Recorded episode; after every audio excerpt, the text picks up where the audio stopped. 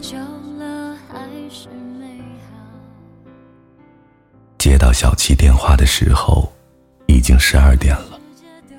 我从厚厚的文件中摸出手机，按下了接听键。话筒里很快传来他的哭声。我不记得这是他第多少次哭了，但他绝对是我认识的所有人里，分手分的最支离破碎的。就像是一种按时发作的病，每次发作都是在深夜。你在深夜想起过一个人吗？这里是荔枝 FM 七八九五幺七。失眠的爱情，每一个失眠的夜晚都有我陪着你。我是主播南声音。今天的文章来自陆小莫同学。明明你也很爱我，没理由爱不到结果。一直觉得，夜晚之所以是黑色且宁静的，是因为要以宁静为媒，挑起你坚强外表下的脆弱，又以黑色为罩。保护你的懦弱，不被人看到。分手后的很长时间，小七过得都不快乐。一开始，我们都以为他难过了一阵子就会重新阳光起来，就和大多数的分手情侣一样，相忘于江湖，开始新的生活。但是很快，我们发现他并没有。他经常一个人坐在窗台边，看着远方。一看就是一下午。我在家里从不出门，电脑里放着一首一首的情歌，然后不知道什么时候就已经泪流满面了。他写了一封信，却从不寄出去，写完就烧掉。甚至有一次我给他送饭，竟然看见他一个人躺在浴缸里，露出头，浴缸里的水冰凉刺骨，他却浑然不知。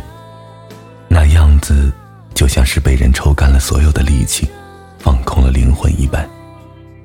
他说：“和乔宇分手，用尽了他所有的勇气。”认识乔宇那年，他刚满二十。用小七的话来说，他原本没打算谈恋爱的，只想当一个混世魔王，混吃混喝，直到百年终老。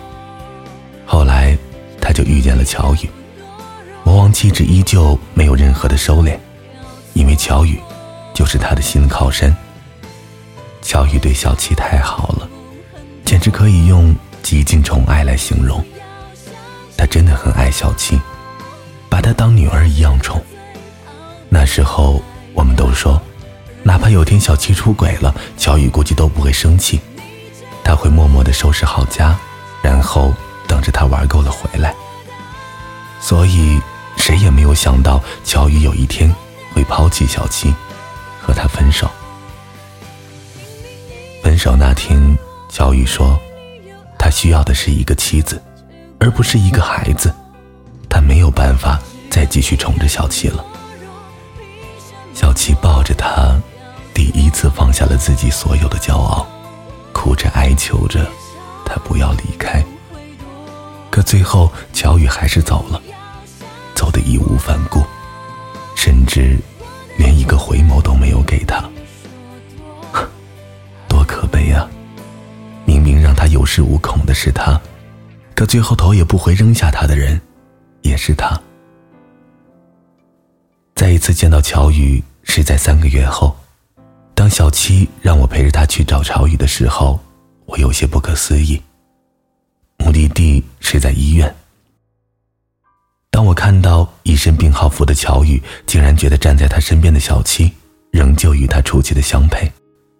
他们都很虚弱，只不过一个是因为病魔，一个却是因为情伤。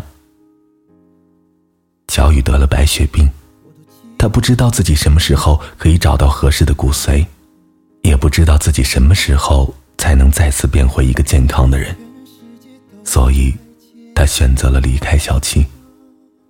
他心爱的姑娘，值得最好的，而一个身患重病的人是没有未来的。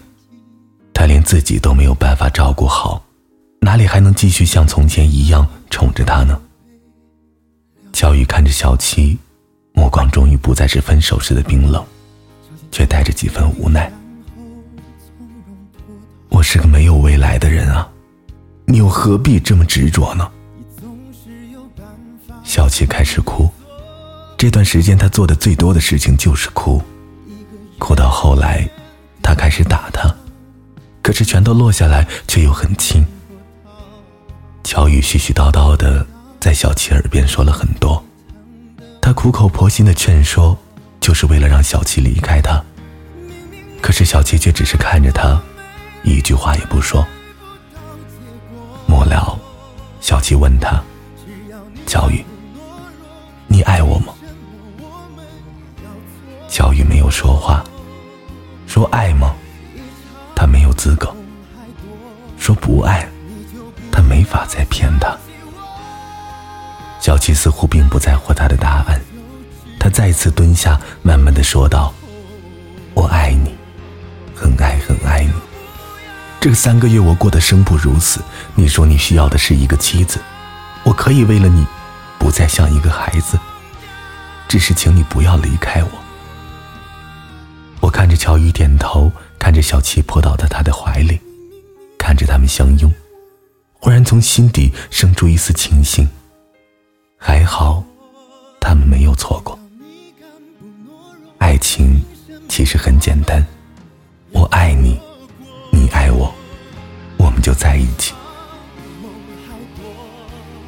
明明你也很爱我，没理由爱不到结果。只要你敢不懦弱，凭什么我们要错过？是啊。只要我们相爱，就一定能爱到一个执子之手、与子偕老的好结果。晚安，失眠的各位。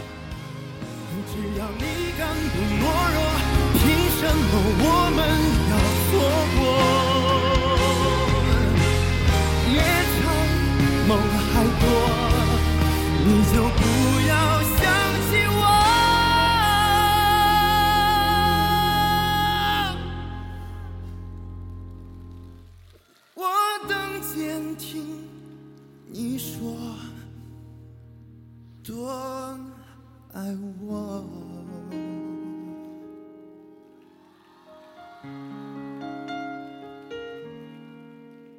你就不要想。